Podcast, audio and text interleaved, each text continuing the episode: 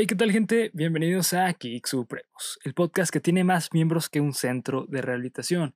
Y otra vez, Abel se encuentra en el centro de rehabilitación, pero nos trajimos a alguien del centro de rehabilitación. Seguramente lo están viendo Otra en su vez nos pantalla. ganó ese maldito, maldito centro de rehabilitación otra vez. Nos está metiendo una putiza, la putiza de nuestra vida. Pero, Pero la siguiente no va a ser tan fácil, maldito No, cabrón. nos la vamos a cobrar. Vas a ver. Y nos las vamos a cobrar. Pero el centro de rehabilitación, como bien dijo Bernie, nos trajo a un invitadazo. detective más grande que ha visto YouTube. la era moderna. Ustedes Sherlock ya vieron el. Eso, no, güey. Ya quisiera ya quisiera, pendejo. sí. Sí, güey. Estamos hablando, por supuesto, del señor Juan Pablo Torres, que ustedes ya lo vieron en Cuéntamelo de nuevo el martes pasado, y otra vez estuvo aquí porque llegaron comentarios, sí, a lo pendejo. Güey, déjenlo, llévenlo otra vez, por favor, es genial. Y estuvimos de acuerdo, ¿no, Sí. Bernie? Totalmente de acuerdo. Y si nos ven que estamos vestidos iguales, es por ser eh, una oda al capítulo pasado. No, yo la neta no me baño, valgo más. Pero gracias, Bernie, por tratar de, gracias por tratar de arreglarlo. Sí, perdón. Pero bueno, eh, antes de empezar, amigos, me gustaría eh, pues mencionarle, darle un agradecimiento a nuestro patrocinador, Panda Comunicación Creativa, que es la mejor opción para tu marca eh, o negocio. Si tú quieres eh, souvenirs publicitarios, recuerda visitar a la mejor opción que es Panda Comunicación Creativa. Acá abajo en descripción van a tener los links para sus redes sociales. Y hablando de redes sociales, también recuerden seguirnos a nosotros como Geek Supremos en todas nuestras redes sociales, que son Instagram, Twitter, Facebook, YouTube, Spotify. A mí me encuentran como bhr.ruy en Instagram y Twitter. Y a ti, Polo, como te encuentran en redes sociales. Yo estoy como César Briseño en Facebook, el César Briseño en Instagram, eh, Twitter como arroba The Big Five. Sigan a mis bandas, por favor, Da Juana Band en todas las plataformas digitales. Esto ya se va a hacer tradición. Música muy bonita para que puedan escuchar. Acabamos de llegar a las 50 mil reproducciones en nuestro tema Trato de Asimilar en Spotify, así que estamos bien felices. Si tú no la has oído, ve ahora mismo y te va a encantar, vas a ver. Eh, y un agradecimiento muy rápido a mis amigos de Lazarus Audiotech, que eh, estoy usando este micrófono que es el LZM22. Con razón te escucho sensual acá como... Uno, no, güey, es, es el micrófono. Como miel, trabajo. miel en uno los oídos. micrófonos, sí, güey, es delicioso este micrófono. Es una de las mejores eh, opciones que he probado en micrófonos. Así que si tú quieres inici- eh, ayúdame, iniciar un podcast o algún eh, Proyecto musical. palabra hablada, Lazarus es tu elección. No me pagaron, güey. Ok, no me pagaron. Esto yo fue de este grapa. micrófono. No, no, no, no, grapa. nada de eso. sí, sí. Es de agrapa, es de agrapa. Pero la verdad es que la calidad está muy chida, por eso se lo recomiendo. Sí, y no, ahora lo chido. paso al detective en el otro lado de la pantalla. Juanpa, tus redes sociales. Hola, yo soy Juanpa y mis redes sociales son Juanpis Music con doble I. Bueno, eso es todo. ¿qué va, de, Y ¿qué va Z, esto? Y Z, doble Z, ¿no? Con Z, con doble Z. Eso. Juan Pitts. Ok, muy bien, pues este los dejo para el episodio 22. Ya estamos en el episodio 22, güey.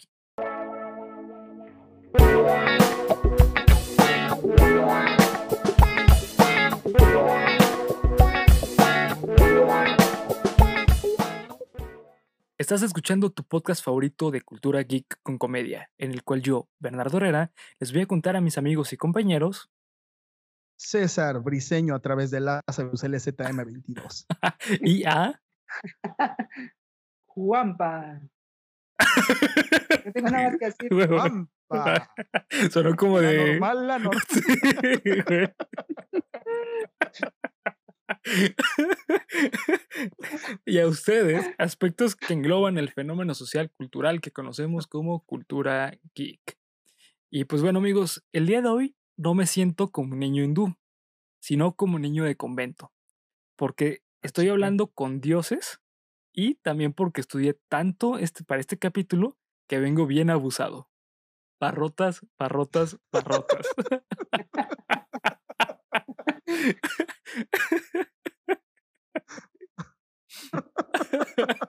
Muy bien.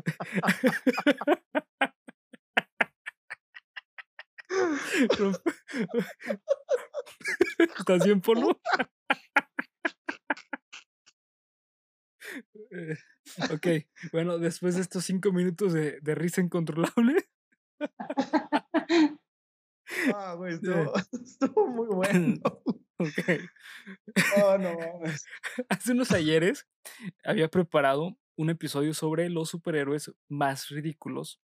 Y el día de hoy, amigos, decidí hacer voltear la moneda y ver el otro lado. ¿Ok? Por lo tanto, vamos a hablar no de los héroes, sino de los villanos más ridículos de Marvel y DC.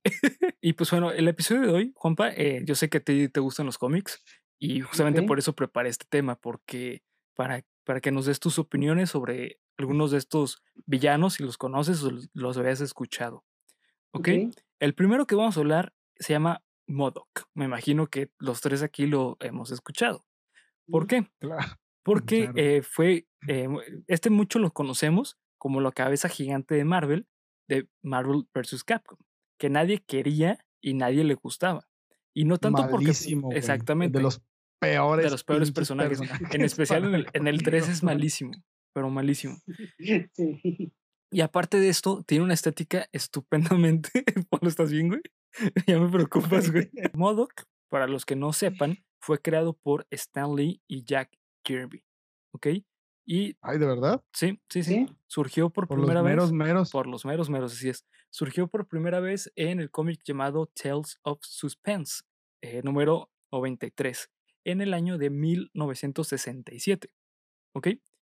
El primer Modoc, porque han habido varios Modoc a, lo a lo largo de la historia, eh, surgió porque un antiguo empleo, eh, empleado perdón, de Advanced Idea Mechanics eh, tenía, era una organización de tráfico de armas especializadas en armamento futurista, que se somete a experimentos médicos mutagénicos sustanciales diseñados originalmente para aumentar su inteligencia. ¿ok?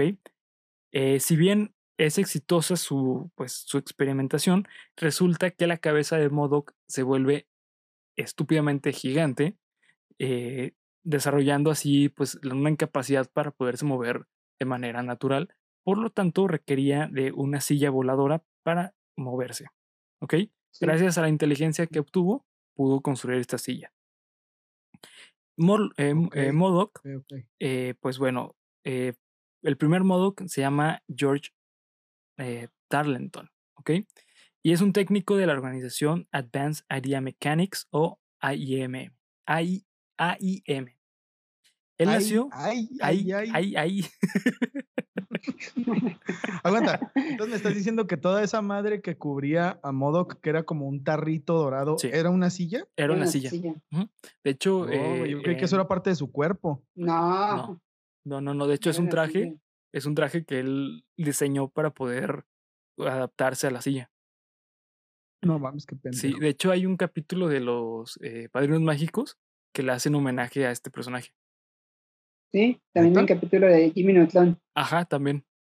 Solo conocí en el que le hacen tributo a Galactus de los Padrinos Mágicos, pero no a Modoc. Sí, también a Modoc. Sí. De hecho, es en el mismo capítulo, ¿no? Creo. Si mal me equivoco. No recuerdo. De hecho, creo ni sí. siquiera me acuerdo de haberlo visto. Creo que sí. Sí, creo que sí. Sí. eh, y bueno, él nació, eh, George Tarl- eh, Tarleton, nació en Bangor, Maine, de donde es originario Stephen King, de hecho. Eh, habiendo creado, eh, creado recientemente el cubo cósmico. ¿ok? Los científicos usan AIM avan- avanzada mutagénicos para alterar Tarleton y crear el superinteligente Modoc.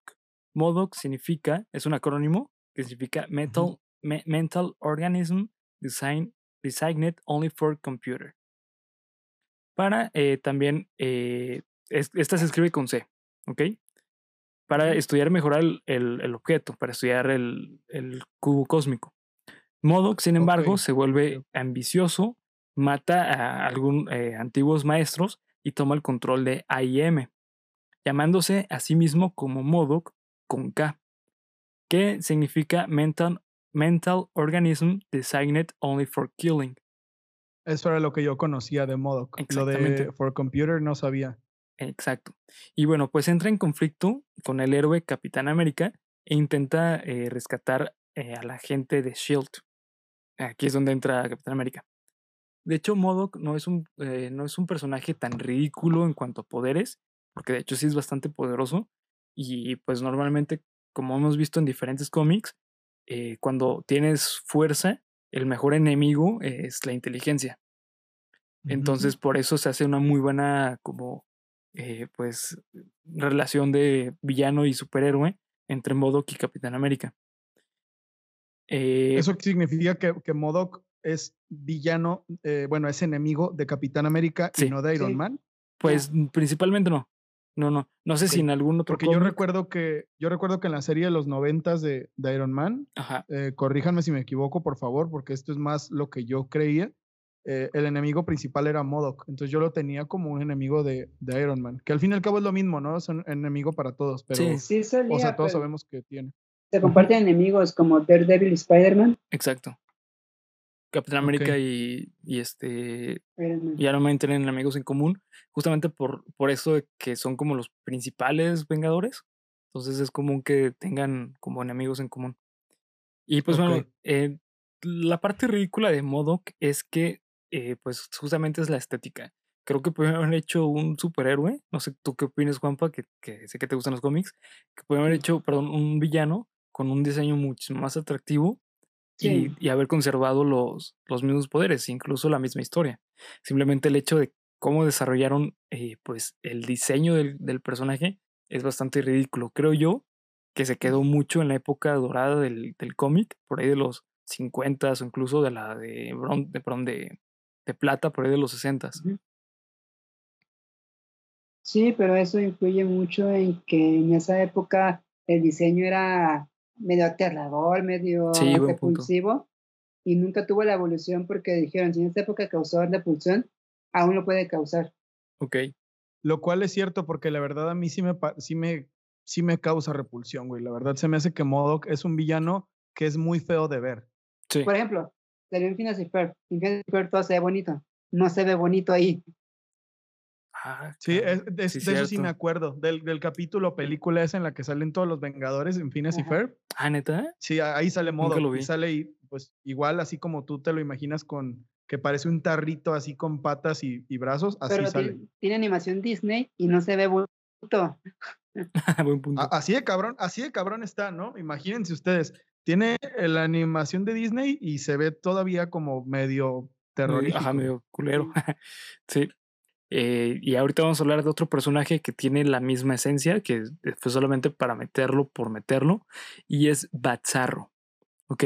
Fue creado por Jeff Love, también un súper escritor de los cómics, de hecho es uno de mis favoritos. Otro mero mero. Sí, eh, en 2005 y apareció por primera vez en Superman Batman número 20. Este personaje es un villano el cual, al igual que Bizarro, de Superman, es un Batman malvado e irreverente. Algo así como el eh, como padre de familia es la versión mala e irreverente de Los Simpson. Así como o así como la educación en México, que es mala y una copia de los modelos educativos europeos. Exactamente lo mismo. Así como yo que soy una copia eh, mala e irreverente de otros podcasters porque digo muchas groserías. O, eh, eres una copia eh, más blanca de, de, Carlos Vallarta. Ay, ese no, no te creas. Si, algún día ves esto Carlos Vallarta, yo no sé por qué nos confunden, güey. ¿Quién sabe? no, lo sé, güey. Sí. Batzarro se presenta con características parecidas a nuestro murciélago favorito de Gotham. Es decir, eh, utiliza eh, como que el mismo atuendo bastante parecido y también tiene como que las mismas habilidades más o menos, ¿ok? Pero a diferencia de, de, de Batman, es que usa la máscara que le cubre los ojos y también usa el símbolo de Batman invertido de cabeza sobre su pecho. ¿Ok? Es como lo puedes identificar. Eh, el eslogan autoproclamado de Pazarro es el peor detective. ok. Que es lo contrario a Juanpa, güey. Ajá, exactamente, que es lo contrario a Juanpa. Porque Juanpa es el mejor, cabrón. Neta, mm, si no han visto, cuéntamelo de nuevo esta semana. Vayan, güey, y después ven por qué estamos diciendo eso. Se van a morir. él lo dijo. Él lo dijo. dijo. si lo dice el detective Juanpa es por algo. Eh, él proviene del mismo lugar donde proviene Bizarro de Superman. Es decir, viene de Bizarro's World o el mundo bizarro. Sin embargo, a diferencia de Bizarro, Batzarro no tiene bien definido su idea como villano, ya que en, en diferentes ocasiones se unió a Batman para resolver crímenes o resolver casos. e incluso sacrificó su propia vida para salvar a Batman de un disparo, de un disparo del Joker, güey. A la madre. No sabía eso. Sí, exacto. Pero, o sea, ¿estás de acuerdo que es bastante ridículo que saques a un personaje que es lo contrario Batman para que lo salve? Pues, mira, yo vi la película de Venom, la última que sacaron, en la que Venom es bien buen pedo y, sí. y le gusta cotorrear con Spider-Man, güey. Es un héroe. Entonces ya nada, no sé, güey. Sí, ya, no conocía la historia de Batzarro, pero ya nada me sorprende. Sí, la neta está muy, está muy gacho. Para mi punto de vista está muy tonta su, su origen.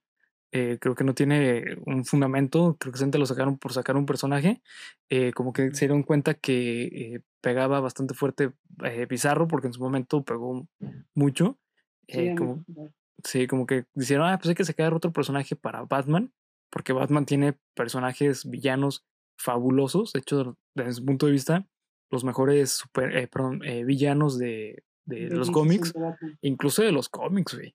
Yo, yo pondría en, en debates y de los cómics. Incluso, o sea, DC se lo gana.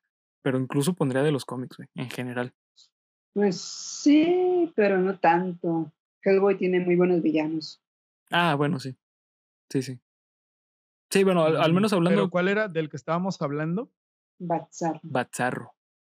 Mm, aunque realmente, aunque realmente Batzarro lo está metiendo mucho en mercadotecnia a los niños porque me he topado muchas este, películas de Lego DC sí. en Netflix y sale como villano principal en muchas películas. Dices, o sea, ¿por qué se quieren vender mucho a los niños? ¿Qué tiene interesante? Sí, de hecho está muy raro, no sabía eso. De hecho hay Legos, hay, Legos, hay muchos Legos de Bazarro. Es que hay una película muy famosa, no sé si es en, en Netflix todavía, Ajá. ya la quitaron, pero es una película sobre Lego de Batman y que pelea contra Bizarro y sale Superman y todo eso, y sale Bazardo como muy principal. Ok, no sabía. Por eso hay figuras, hay legos, hay todo, porque los niños lo toman como un referente a villano de Batman, porque la mercadotecnia se metió muy cabrón actualmente. Órale. Pues es que saben que a mí se me hace que juegan este mismo papel que tienen Waluigi y Wario.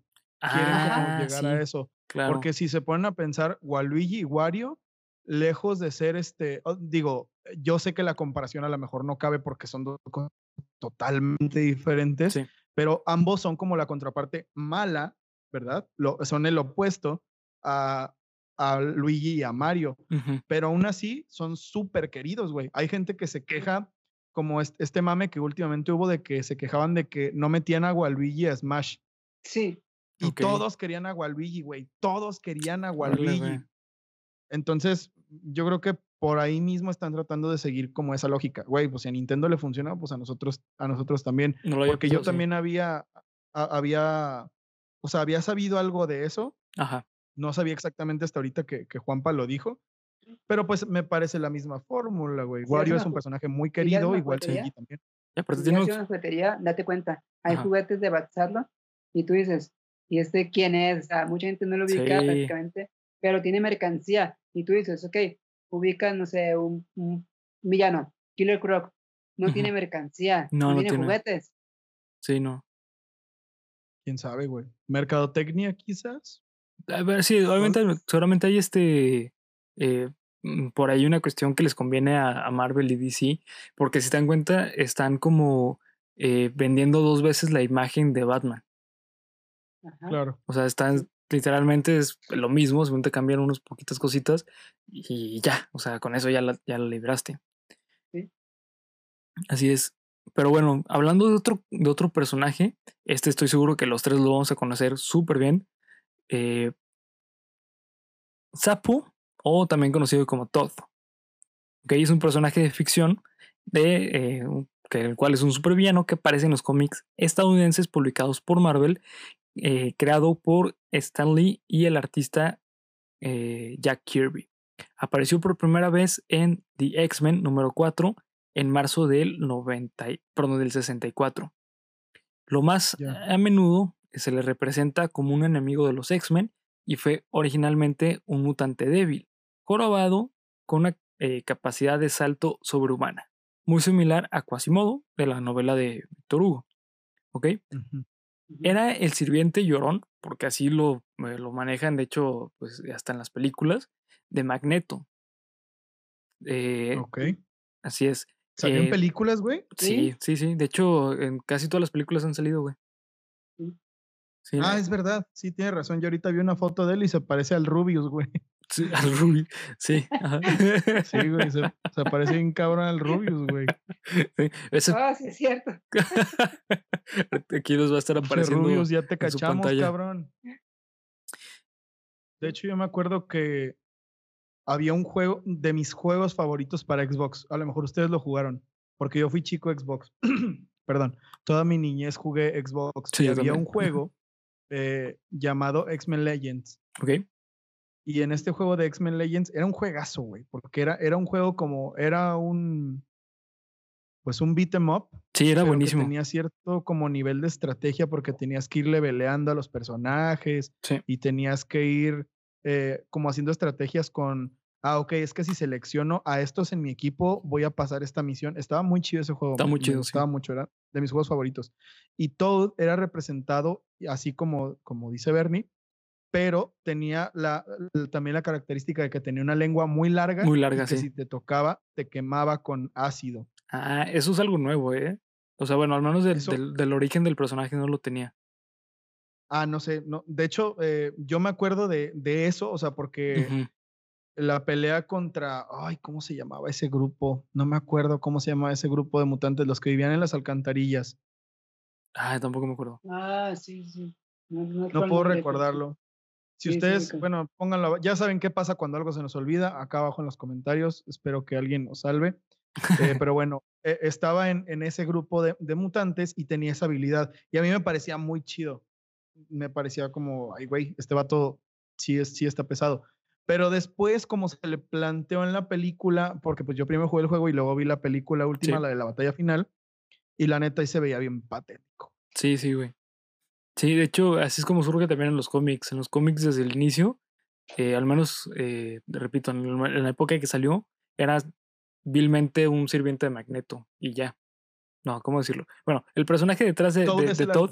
Ajá, Exactamente. Eh, se llama Mortimer. Mortimer, Mortimer. O sea, hazme el favor. desde el nombre.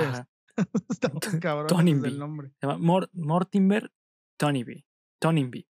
Nació en York, Inglaterra, y fue abandonado por sus padres cuando era muy pequeño. Pasó muchos años en un orfanato donde fue constantemente atormentado por los otros niños, debido a su fealdad y extraña forma del cuerpo. Porque, bueno, como sabemos, la mayoría de los mutantes eh, cuando nacen, nacen siendo normales, pero tiene que pasar algo para que se desarrolle el, gen X.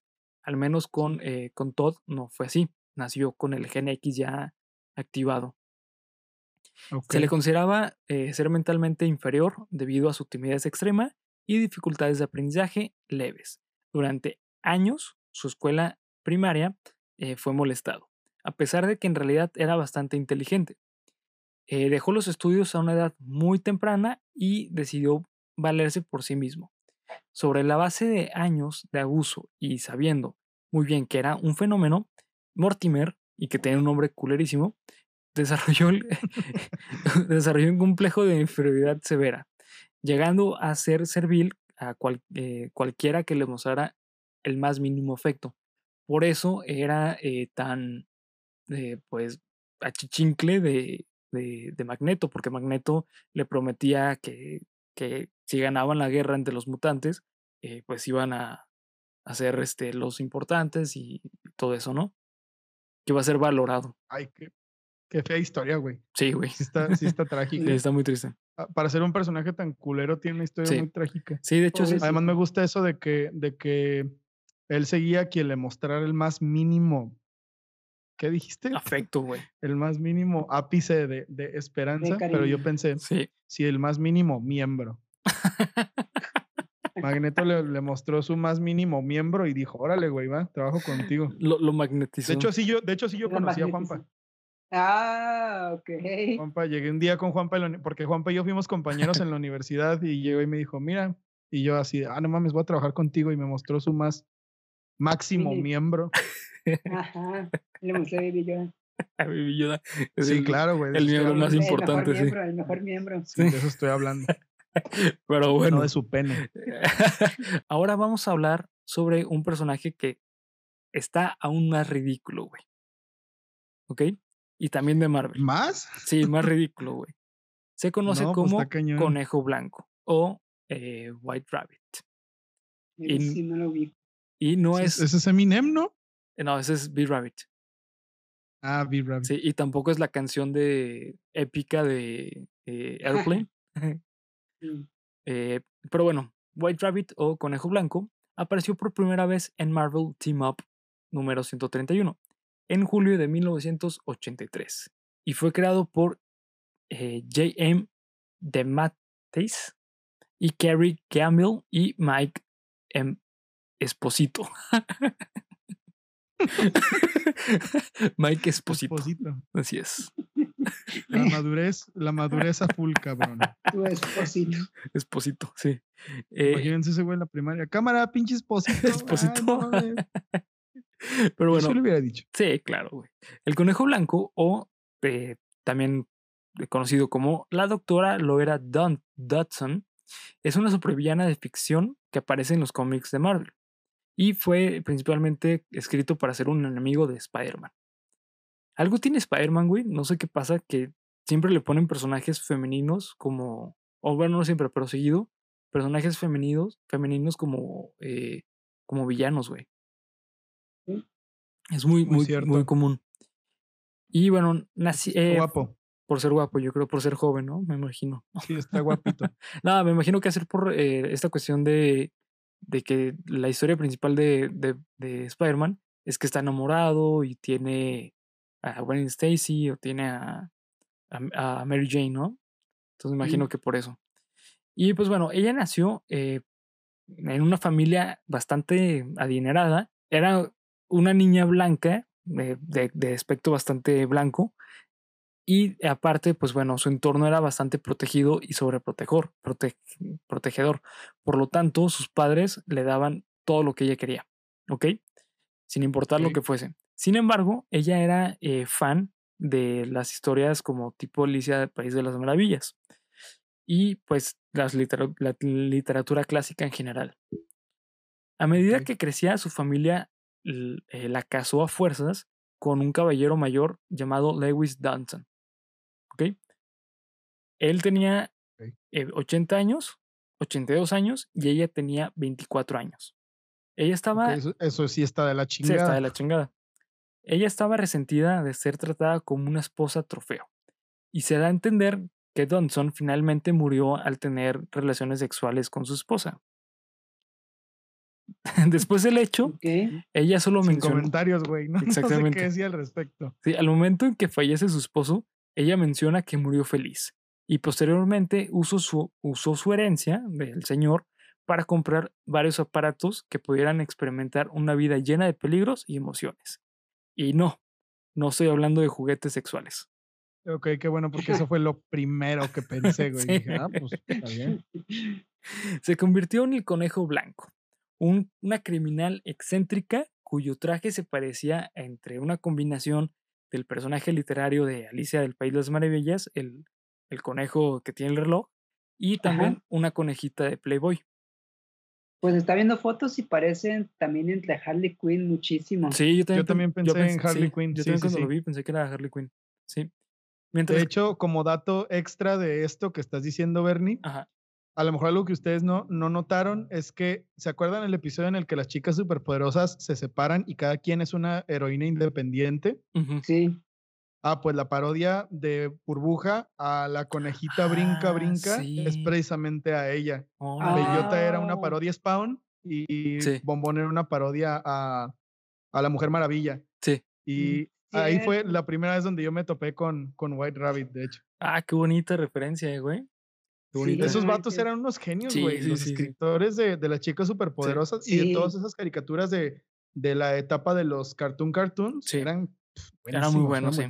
Sí. Sí, pero bueno, mientras que el conejo blanco está claramente loca hasta el punto de ser completamente ridícula, ella es bastante articulada y tiene una gran, eh, un gran conocimiento de la literatura. En algún momento, eh, al principio de su carrera, estaba tratando de establecer su reputación y se enfrentó a Deadpool, que estaba vinculada con el simbiote Venom. Ella usó una variedad de bombas de zanahoria y conejos mutantes, eh, así como también robó robo de relojes, haciendo pues, homenaje al conejo de, exactamente, al conejo de Alicia. Ok. Y pues bueno, ¿sabes qué? Es aún más eh, mm, ridículo.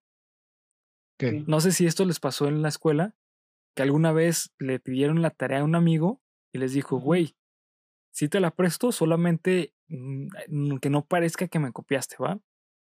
Sí. Pues bueno, DC y Marvel mm, aplicaron algo parecido.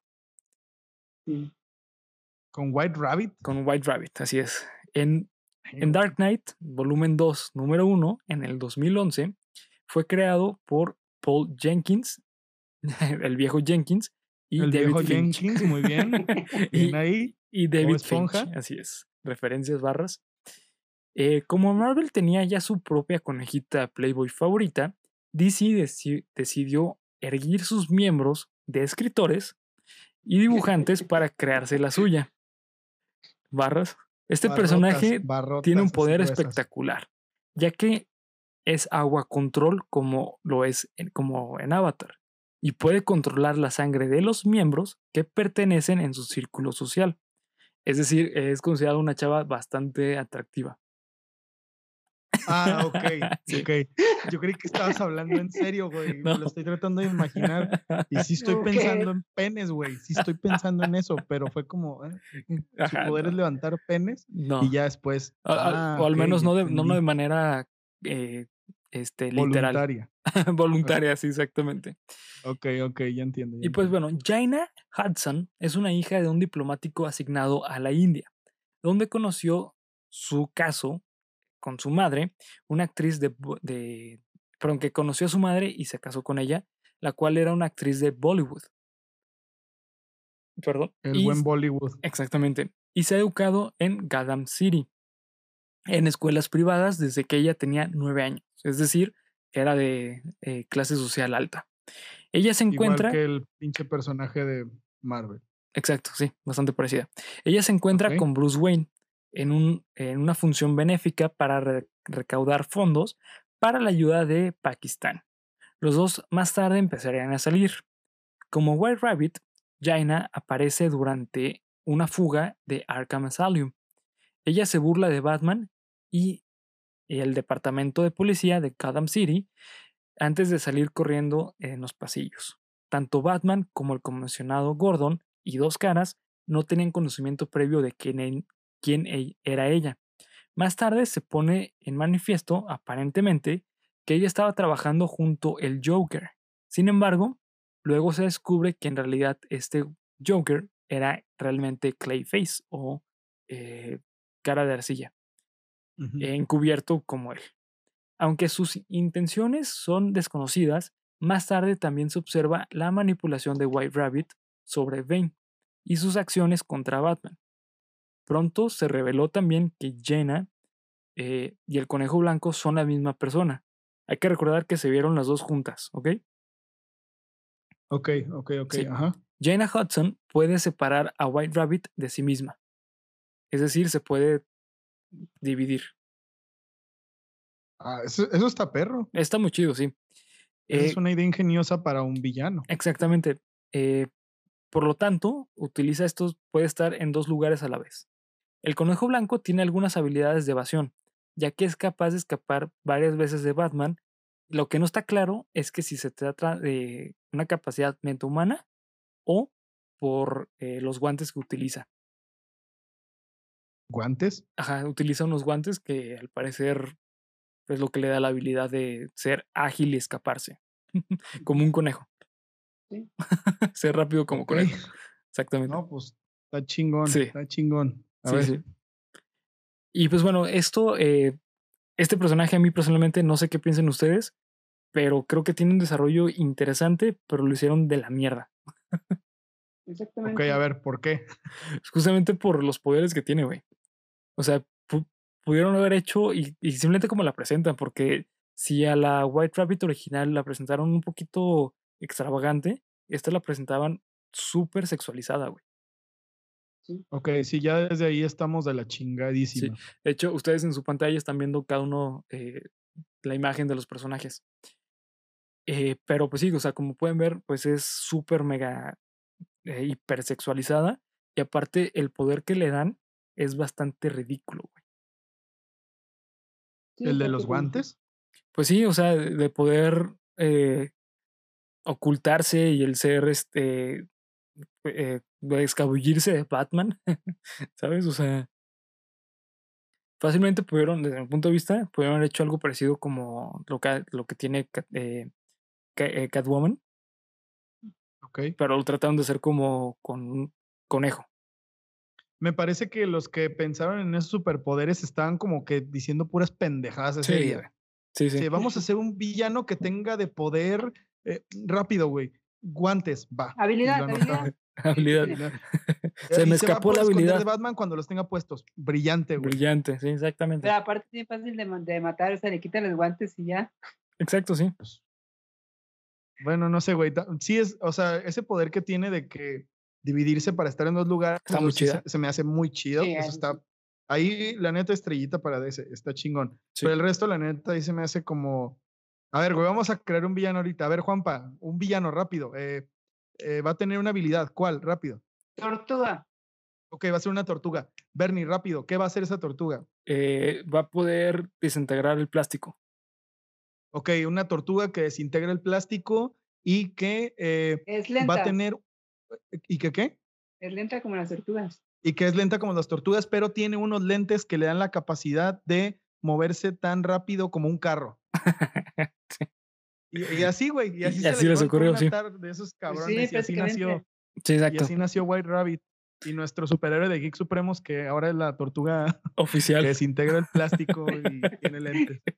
Sí, exactamente. Y pues bueno, yo la verdad, eh, algo que considero es que desde mi punto de vista es más importante desarrollar un buen eh, supervillano o un villano más que a un superhéroe. ¿Por qué? Porque normalmente, desde mi punto de vista, el, el villano es normalmente el que le da como que el sazón a la historia.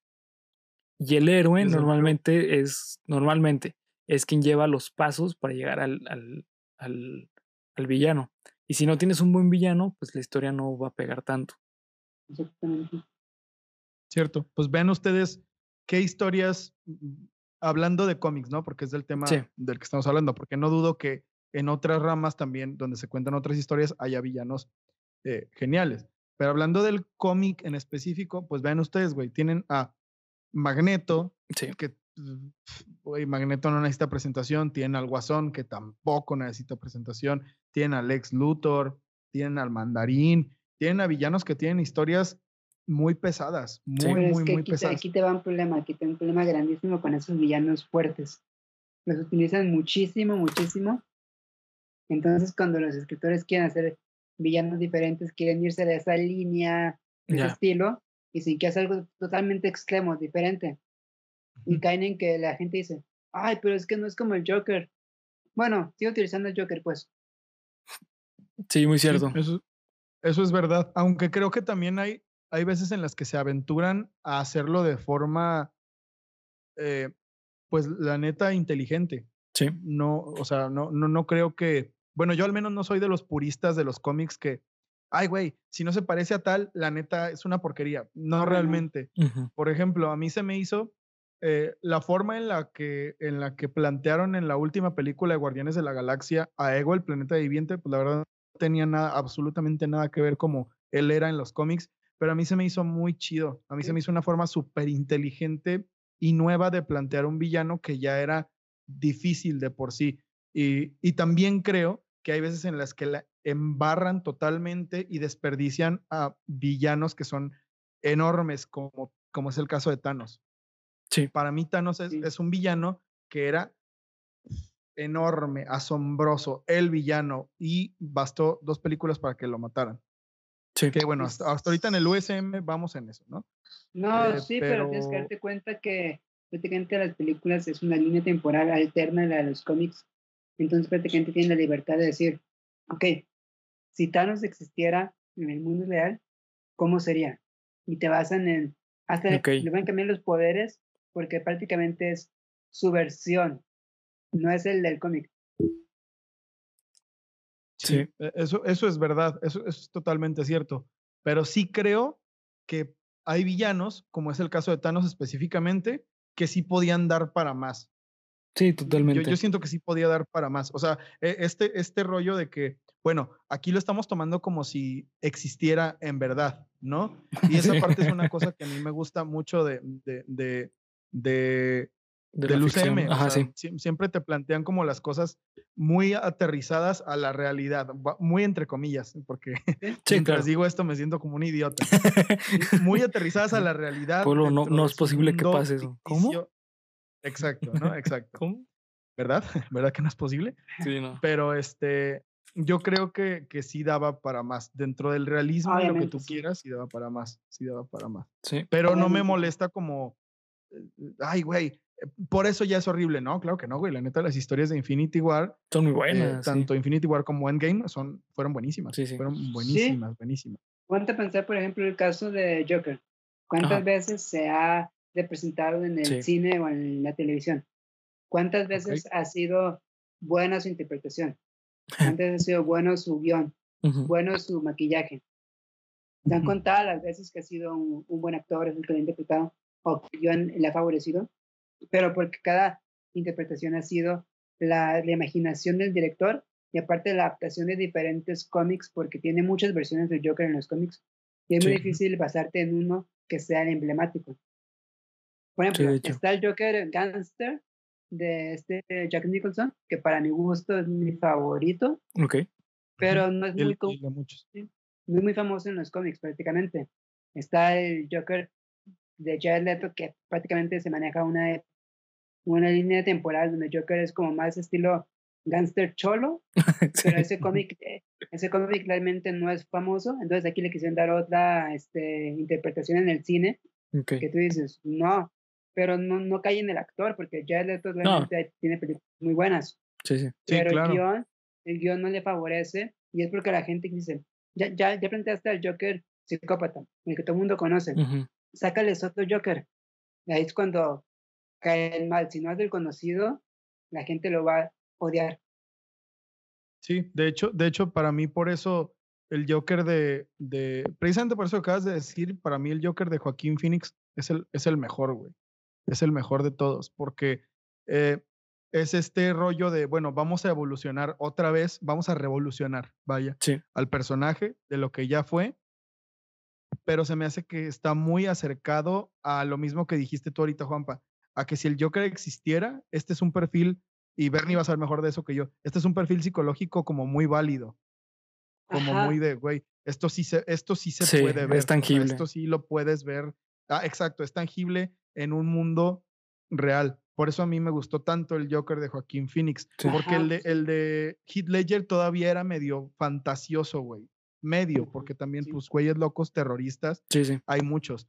Pero Joaquín Phoenix, pues, lo hizo como, el guion le favoreció porque lo llevaban como desde que era un güey que no aguantó más, o sea, toda su vida se aguantó cosas horribles hasta que explotó.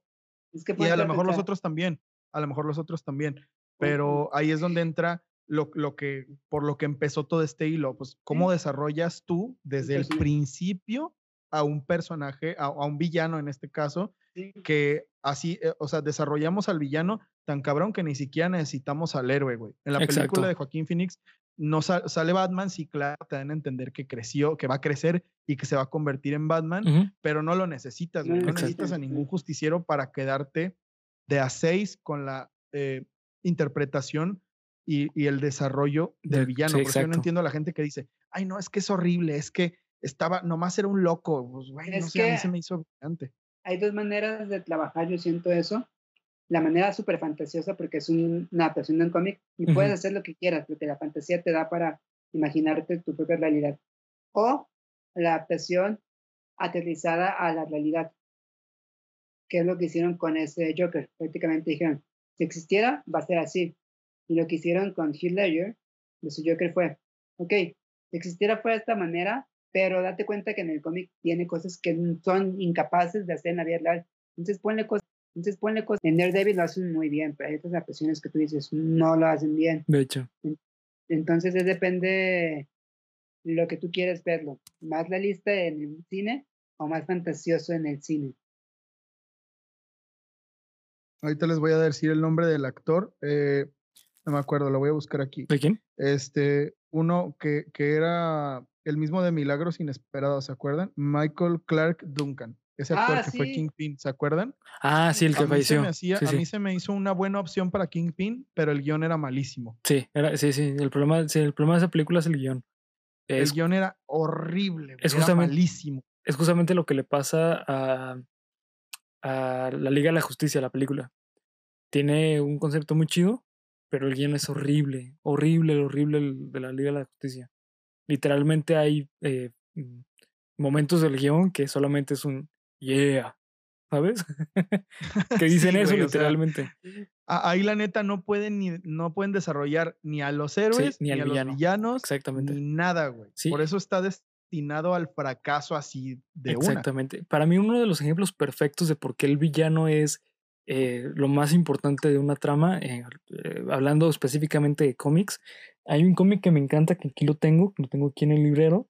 No se alcanza a ver en cámara, pero es. Eh, dejen, trato de ver el título porque no me acuerdo muy bien. Eh, es Uncanny X-Men. De los más nuevos. Sí, el, el Uncanny X-Men. Creo que es del 2010 o 2011, una cosa así. Ah, sí, creo que es. Es cuando eh, Arcángel se convierte en Apocalipsis. Ah, sí. Muy bueno.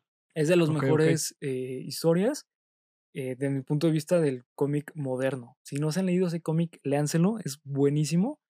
Y este también, hablando ya en cuestiones, este, pues, de otro tipo de, entretenimiento que no es cómic, eh, hay una novela, una serie que ahorita me estoy leyendo, que se llama La Rueda del Tiempo, o The Wheel of Time, de, de Jordan, Robert Jordan.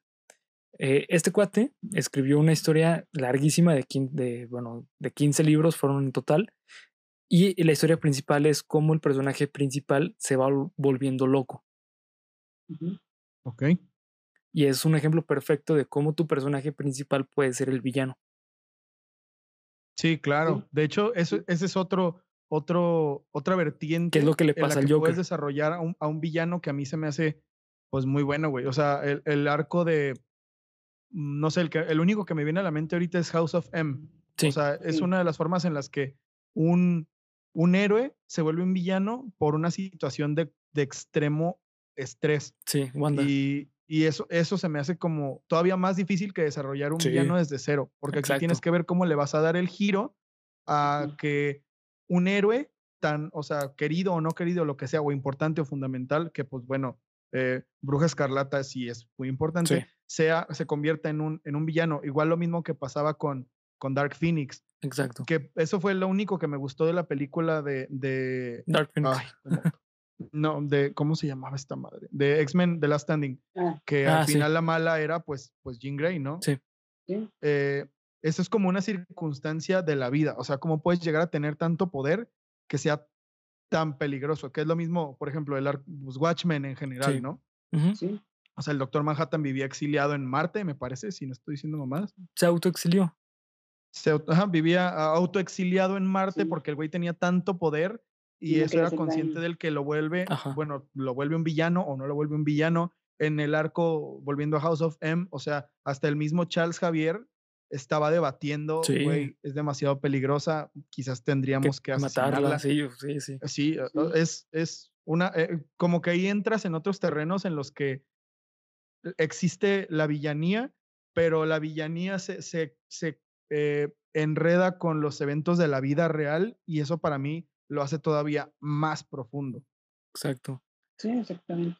Creo yo que lo más importante al desarrollar un villano es que el villano tiene que tener un fundamento o tiene que eh, poner en conflicto algo. Creo que el ejemplo perfecto de un villano, al menos en el mundo real, eh, es eh, Louis C.K. No sé si han escuchado de, de, este comediante. No. Es un comediante mm. americano, el cual hasta, hace unos años eh, pues fue acusado de, abuso porque él en, eh, menciona que, bueno, fue acusado por otras comediantes que al parecer cuando habría shows para él, para él les decía, oye, ¿no, les importa que me masturbe enfrente de ustedes? En el camerino. Damn, güey, qué denso. Sí, sí, claro. Fue, fue de los que empezó justamente esta cuestión de, del, del Me Too. Lo que pasa es que la comedia de Lucy Kay es hermosa, es buenísima, es de los mejores comediantes que han existido, porque él lo que hacía en sus shows debatía, debatía de cuestiones súper cañonas. De hecho, justamente cuando empezó esta cuestión de, del Me Too, que lo empezaron a acusar, en su último show, abre así literalmente los primeros segundos, pues bueno, hay que hablar del aborto, ¿no? Entonces, pues todo el mundo explota en risas porque acaba de ser acusado de una cuestión súper culera y eh, va a hablar de un tema súper eh, controversial. Y él era como manejaba, sí, él es como él, eh, como él manejaba la, pues su comedia. La comedia la manejaba por ese tipo de, cositas que en vez de hacerte, presentarte las situaciones, te hacía dudar de las situaciones. Claro. Y es justamente lo que como funciona este el Joker de, de Dark Knight. sí, de hecho yo hasta estoy pensando en el de The Killing Joke. Ajá, de The Killing Joke también. Sí. Sí. Es, muy parecido. O sea, te, te provocan. Ajá, te provocan. tú, no sabes, tú no sabes ni qué hacer. Y es para debatir cuestiones sociales que tenemos instauradas como ciertas. Sí. Por eso nos pega tanto esos tipos de personajes. Y para mí, por eso es el mejor personaje. En cambio, si tú presentas personajes de este tipo, como los, que les acabo de, de, hablar, pues lo único que vas a hacer es reírte de la historia y, ya. O sea, no, no, te va a conflictuar en nada. Totalmente. De hecho, en plenos tiempos en los que vivimos, yo creo que hasta, hasta piden que lo cancelen. ¿A quién Como pasó con Steppenwolf, como pasó con Steppenwolf. El, el villano de la película de, de, Liga de la Justicia. Ah, ya. Así de que, güey, ese vato quién es, ese quién, ni quién lo conozca en su casa, quítenlo, no lo vuelvan a sacar, la chingada, o sea, fue como, no, no, no sé, güey, o sea, tanto puedes, hay mucho en juego si no sabes desarrollar bien a tus personajes en general, pues. Pero en el caso de Liga de la Justicia, pues, digo, no van a exigir la cancelación de Cyborg, ni de Batman, no, pues nunca. Mujer Maravilla, porque son personajes de toda la vida. Exacto, pero pues si tú quieres venir, de hecho, no sé si Steppenwolf exista en algún cómic, pero... Sí, sí pues, existe y, sí es muy fuerte, muy conocido. Prácticamente es un villano que no solo pense o pelea contra la justicia, no es un villano que viaja en el tiempo porque también quiere vencer a las Amazonas. Okay. Es un villano que está en esa línea de tiempo en, de pelear contra los dioses y pelear contra los humanos. Ah, ok. Entonces, imagínate tú, o sea, fíjate tú qué tan desastroso es no plantearlo bien de primera, que la gente sin saber su historia, así como yo, realmente, que no es que yo exigiera la cancelación, a mí esos temas, la verdad es que me van y me vienen, pero hay gente que de verdad es como muy purista de, de esos temas y hasta estaban exigiendo que lo cancelaran a un villano, como dices tú, Juanpa, tan chido como Steppenwolf, pues la neta, la neta, qué culero, qué desperdicio. Sí, pues, por ejemplo, en la película hay una escena donde el vato va a conseguir la caja madre de las Amazonas y nomás se ve que llega, la agarra y se va. Cuando pudieron hacer una escena donde pelear contra las Amazonas como en los cómics y fue un debate muy interesante porque eh, Stephen Wolf este, lo que hizo fue que él provocó que las Amazonas y muchos dioses ocultaran las cajas madre. Las cajas madre le dan mucho poder a varios villanos. Ok. Ok. Entonces, lo, lo manejar más interesante y fue como de...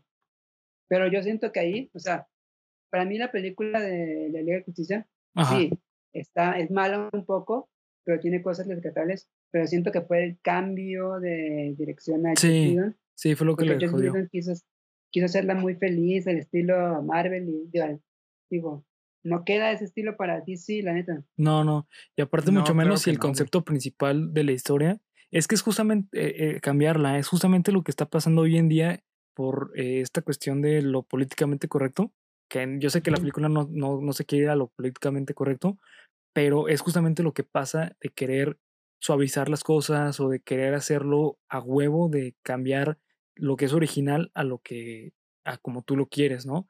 Entonces, al momento en que este productor o este director quiso cambiar la esencia de la obra, fue cuando valió madre.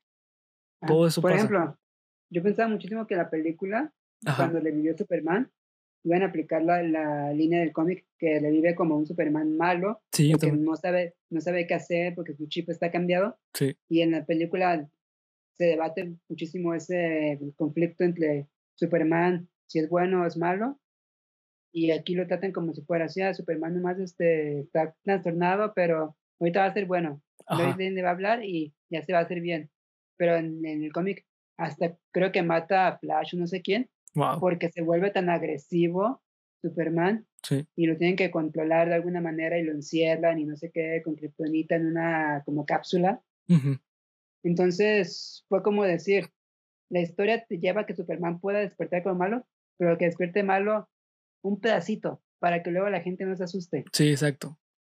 Ese es el problema con, digo, yo sé que aquí obviamente hay una, hay una distancia larga muy entre comillas, larga, muy entre comillas, entre cómic y películas. O sea, a mí se me hace que es larga porque, pues, como bien dices tú, Juan, o los cómics tratan una cosa muy diferente a veces a lo que tratan las películas, pero no puede haber una sin la otra. Y para mí es un, e, el gran problema de DC, que las historias de DC son tan serias, tan duras, que ¿cómo van a sacar una película de eso? ¿No? O sea, por ejemplo, vuelvo a lo mismo, es que de verdad yo soy súper fan del Joker de Joaquín Phoenix. Em, esa, esa sí es una forma en la que yo, si yo veo eso interpretado, bueno, mejor dicho, sacado de un cómic a la película, así es como yo lo vería. Eso es algo que, sí creería. Realmente esa película es una creación original, no está basada en ningún cómic. Sí, no. Nomás el, nomás el personaje está basado en un cómic, pero ya, toda la historia es realmente creada por el director. Sí. Y, la neta, la neta está, o sea, bastante bien hecha. y yo creo que sí, sí, yo, exacto, güey, claro, eso es muchísimo mejor. Mejor desarrollalo bien, sabiendo que, ok, güey, si es un nombrezote, es el, es el Joker, es un nombre muy grande, pero si tú eres un director con una visión buena y una narrativa correcta, si te apoyas de guionistas que tienen una narrativa correcta, una narrativa decente, puedes crear cosas bien chidas, que la neta yo creo que es algo que le falta mucho a la Liga de la Justicia. La Liga de la Justicia tiene historias bien pasadas de lanza, bien. Les pueden crear una nueva historia en el cine y la gente no se va a quejar porque no tiene referencias de en qué decir, ah, eso está mal porque en el cómic Superman hace esto y aquí no lo hizo. Realmente es, es nueva, te la creas tú como director y tienes posibilidad de hacer lo que quieras, tienes a los personajes para ti Exacto. De hecho, para mí, un problema que tienen los cómics en general es justamente esto, que no dejan morir sus personajes. Mm. Como no los dejan morir, los vuelven a sacar, los vuelven a sacar, los matan, los reviven, los vuelven a matar. Luego sacan una historia que contradice otra historia. Y esto genera que el personaje en un punto pierde ya el, el objetivo principal.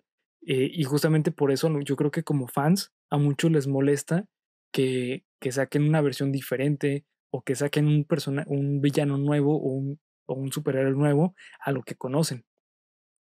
Porque como no eh, están acostumbrados a siempre ver lo mismo, cuando ven algo nuevo, hacen como cortocircuito. Sí. Sí, es cierto. Sí, exactamente. Es cierto. Que para mí eso fue algo que le pasó a Jared Leto, güey. Jared Leto no sobrevivió al hype del, del primer tráiler de Suicide Squad. Sí, no. Y es triste porque, porque eh, yo estoy totalmente del lado de Juanpa y probablemente también tuyo, Bernie, de que no es culpa de los actores. No, para nada. O sea, los actores, es como este pedo de, de el de Crepúsculo, de ah, Robert Pattinson. Robert Pattinson es un actorazo, güey. Sí, es muy bueno. El vato es un actorazazazo. Es, es tan buen actor. Muy... Es tan buen actor que actuó mal en, en Crepúsculo, güey. Sí, a propósito, porque. a propósito. No. Sí, yo creo que sí, güey. Sí, no, yo que leí los libros, la neta, aunque me apena decir que leí Crepúsculo, la neta, sí, el personaje de, de Edward es pésimo, pésimo. Sí, sí. Pero siento que el actor dijo, bueno, tengo esta base pésima, pues no puedo hacer nada más. No lo sé, güey. Yo, yo no, no sé eso, la verdad. Pero bueno, yo cuando hablo de eh, Robert Pattinson como un actorazo, yo hablo de Cedric Diggory. Cedric Diggory. Y, yo hablo de su interpretación, o sea, de, de toda la actuación en, en aquel momento épico en el torneo de los, de los magos en el que lo matan. Spoiler alert. y la neta, güey, me acuerdo y hasta se me hace el nudo en la garganta porque el vato lo hizo muy bien. El vato es un muy buen actor, lo que pasa es que los guiones a veces no le favorecen. Exacto. Y eso es algo que, que, no me gusta un tanto del fandom de todas estas sagas. ¿Cómo es que este pendejo va a llenar estos zapatos y no sé qué, güey? Güey, pues dale chance, güey, no sabes. O sea, dale chance, deja que lo haga y ya si no te gusta o si empiezas a leer malas críticas, pues no lo veas, güey. Pero más bien, velo. Si no te gusta, ya te vas, porque críticos que expertos que siempre van a decir que es una porquería, pues va a haber muchos, güey, pero tú hazte tu propia idea de lo que es, de lo que se trata, güey. Un ejemplo muy grande de eso es Robert Downey Jr. Él venía de hacer películas X, películas comerciales, películas de adolescentes, y, y venía su problema de alcoholismo y de drogas. Sí. Y realmente cuando salió en Iron Man, la gente no quería ir al cine porque decían, ese güey, ¿quién, ¿quién es para ser Iron Man? O sea, ese güey viene de cosas pues muy X o muy populares, pero no trascienden a hacer una gran actuación. Y aparte tiene sus problemas de alcoholismo y de drogadicción. pues este güey no, no, encaja para ser Iron Man. ¿Y qué hizo? Un gran papel. Sí. Sí, totalmente. ya no te imaginas a otro actor como, como Iron Man. Al menos yo no, güey. Desde ahí catapultó su, su fama y desde ahí te conocieron para hacer más películas interesantes o películas donde la trama implica un personaje más desarrollado. Como Sherlock, Holmes. por ejemplo. Como Sherlock Holmes, exacto. Sí, sí. Bueno, sí, o sea, sí fue buen Sherlock Holmes, pero nada como el de Benedict Cumberbatch. Ese güey.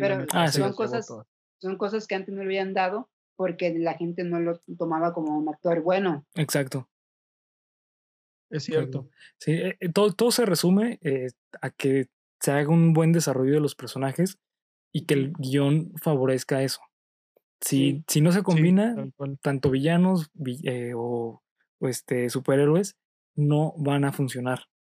Justamente por eso creo que es más difícil escribir un villano, porque un villano tiene que tener un fundamento bastante bien eh, empleado para que funcione. En cambio, un héroe, creo yo que simplemente con que sea lo suficientemente atractivo como héroe, puede funcionar bastante bien. En cambio, un villano tiene que funcionar a la perfección, si no, no, funciona como, como personaje. Oye, Juanpa, ¿cómo se llamaba el cómic que nos mostraste el otro día? Uno de héroes que eran unos hijos de puta. The Boys. Ah, The Boys. The Boys. Ese, ese es un cómic en el que todo esto que estamos diciendo se pone muy en duda. Ajá. porque ahí los villanos son los héroes. Sí.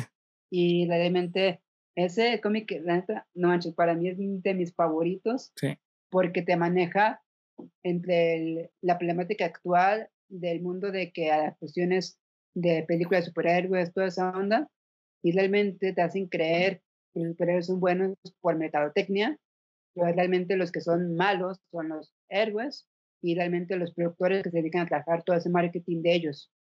Entonces, el cómic, pues, si no lo han, no han leído o han visto la serie, hay unos tipos que descubren que les inyectan un gen a las personas cuando son bebés, cuando nacen, para darles poderes, para que mismo una empresa pueda controlar, es decir, tengo mis superhéroes, voy a hacer películas de este, voy a hacer series de este, voy a hacer cómics de este, y la gente va a creer que esos son buenos porque yo estoy manejando ese marketing para que la gente consuma su mercancía.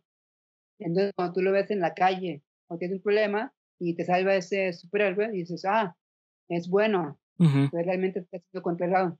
Y, la, y la serie maneja como esos mismos superhéroes por dentro, ellos están planeando cosas para hacerse favorecer, pero matando a los que realmente se dan cuenta que ellos están siendo controlados. Exacto. Buena recomendación. Chequense ese cómic. Sí, es muy bueno. Está muy chido.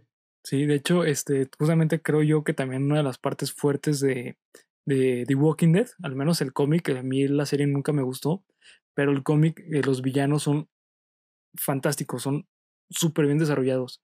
Eh, y lo más interesante es que cuando surgía un nuevo villano, era tan cabrón que no te imaginabas cómo iba a ser el siguiente, pero lograba superar las expectativas del pasado. Justamente para los que se han leído, saben que el, uno de los mejores personajes de la serie son dos, el gobernador y, y Negan. Sí, exactamente. Son los dos mejores personajes de toda la serie y son los villanos. Sí, así de pesados, así de pesados están. Así es. Es que pues, e, esa es la, esa es la manera de convertirte a un héroe en villano. Primero, te hacen encariñante con él, ya que te encariñas, te muestran su lado más este, oscuro, porque te muestran todo lo que él es por dentro, todo lo que no conocías. Y esa es la mejor manera de desarrollarla. Sí. Como el maldito hijo de mm, de Ernesto de la Cruz. podemos, decir que eso ahorita es todo bueno, todo amable, pero por dentro tiene muchas cosas que no ha sacado y cuando las saca flote vas a decir, era un villano en secreto. Sí, no saben cabrones, nomás háganme, háganme emputar y van a ver. Sí. Exacto. Pues bueno, esto fue el capítulo 22. Espero que les haya gustado. Empezamos bastante light y nos metimos a cuestiones más profundas. Espero que les haya gustado. A mí me gustó mucho este tema, en especial cómo lo terminamos. Eh, como simplemente como resumir todo. Eh, si tú eres escritor, si no, dirigiéndome a los escritores. sí, eh, tal cual, sí. tal cual. Y tú también como, como espectador, sé un poco más crítico con lo que lees o con lo que ves, porque por eso justamente nos entregan contenido tan basura, porque estamos acostumbrados a a ir a ver películas, a ver libros sin realmente criticarlos. A leer cómics tampoco lo criticamos. Entonces, creo yo que también nosotros como, como lectores o como fans de películas, fans de series, hay que ser críticos con las series. Sí, sí claro. Y también tú como conocedor o persona muy letrada en cualquiera de estos ámbitos, sé flexible. Exacto, también. Sé flexible. Es lo mismo que decimos, no, no, la, la, idea del purismo en todas estas cosas es algo que no, no tiene resolución. En nada funciona el purismo. no existe. Cada cabeza es un mundo, cada persona que reinterprete las historias lo va a hacer de manera diferente. Si no te gustan eh, y te parecen terribles, te parecen malas, no es necesario que ofendas a, las personas a las que sí les gustan. Exacto. Todos podemos llevar la fiesta en paz, ¿no? Todos podemos llevar la fiesta en paz. El chiste es divertirse. Recuerden que todo esto es, al fin y al cabo, una forma de entretenimiento. Exactamente. No, nos estamos jugando la vida sí, por si a alguien no le gusta Joaquín Phoenix y, a mí sí, o, si a alguien le gusta Christian Bale como Batman y a mí no. Nada de eso. Nada de eso, es entretenimiento. Así que sonrían, carajo, sonrían. Como dice carajo. Que nadie te quite esto, que nadie te quite esto. como dice Bárbara Regil, ¿no? así es, así es, mi hermano. Disfruten la vida. Así es, pues bueno. Disfruten eh el cuervo también. Ah, sí. Muy buen cómic. Ah, sí. Sí, sí, es muy, muy bueno. Eh, pues bueno, los dejo ya eh, con el capítulo. recuerden que nos pueden seguir en redes sociales como B, perdón, bueno, a mí me siguen como bhr.ruy en Instagram y Twitter. las redes de Geek Supremos es literalmente Geek Supremos en todas las redes sociales. A ti, Polo, ¿cómo te pueden encontrar? Estoy en Facebook como César Briseño, Instagram como El César Briceno, Twitter como arroba de 5 Sigan a mis bandas, por favor. Da Juana Band. Llegamos a los 50k reproducciones en eh, Spotify en nuestro tema Trato de Asimilar. Vamos eh, muy bien. Pásense a dar una escuchada. Si no la han escuchado, les va a encantar. Sigan a los dioses de la destrucción, que hoy somos mayoría otra vez. Del otro lado, ahí está el dios de la destrucción, Juanpa. Eh, acabamos de estrenar nuestro, nuestro tema navideño Pura y Honesta Navidad, un poco atemporal, no importa, pásense a la música, pásense a TikTok. Eh, muchas gracias nuevamente a Lazarus por la atención que me brindaron al yo querer comprar un micrófono LZM22, una de las mejores opciones que yo he calado en micrófonos. Este anuncio no es pagado, se los juro. Eh, me gustó mucho. Ustedes también, si tienen alguna, alguna idea de montar su home studio, su podcast, a un precio súper accesible, tiene una calidad totalmente mexa, Este micrófono es mexicano. Ah, es mexicano. De pies a cabeza. Claro. No sabía, güey. Por eso, por eso me gusta tanto la marca, güey. Es mexicana totalmente. Qué chido. Y eh, así con esta calidad de micrófono, paso la bola al señor Juan Pablo Torres, tus redes sociales, Juanpa. Yo soy Juan Pablo, mis redes sociales son Juanpis Music con doble Z. Y gracias a César y a Bernie por invitarme. No, al contrario, un gustazo tenerte aquí, luego te vamos a volver a invitar, sin duda. Yo creo que sí, güey, porque la neta sí se disfrutó un chingo. Sí, cabrón, sí, güey. Se me fue así, güey, se me fue así, pinche Juan Pérez, cabrón. Sí, la neta sí, güey. Gracias. Así que pues eh, recuerden eh, disfrutar su Viernes Supremo. Nos vemos hasta el próximo viernes.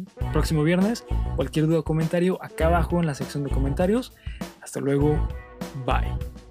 Adiós. Bye. English.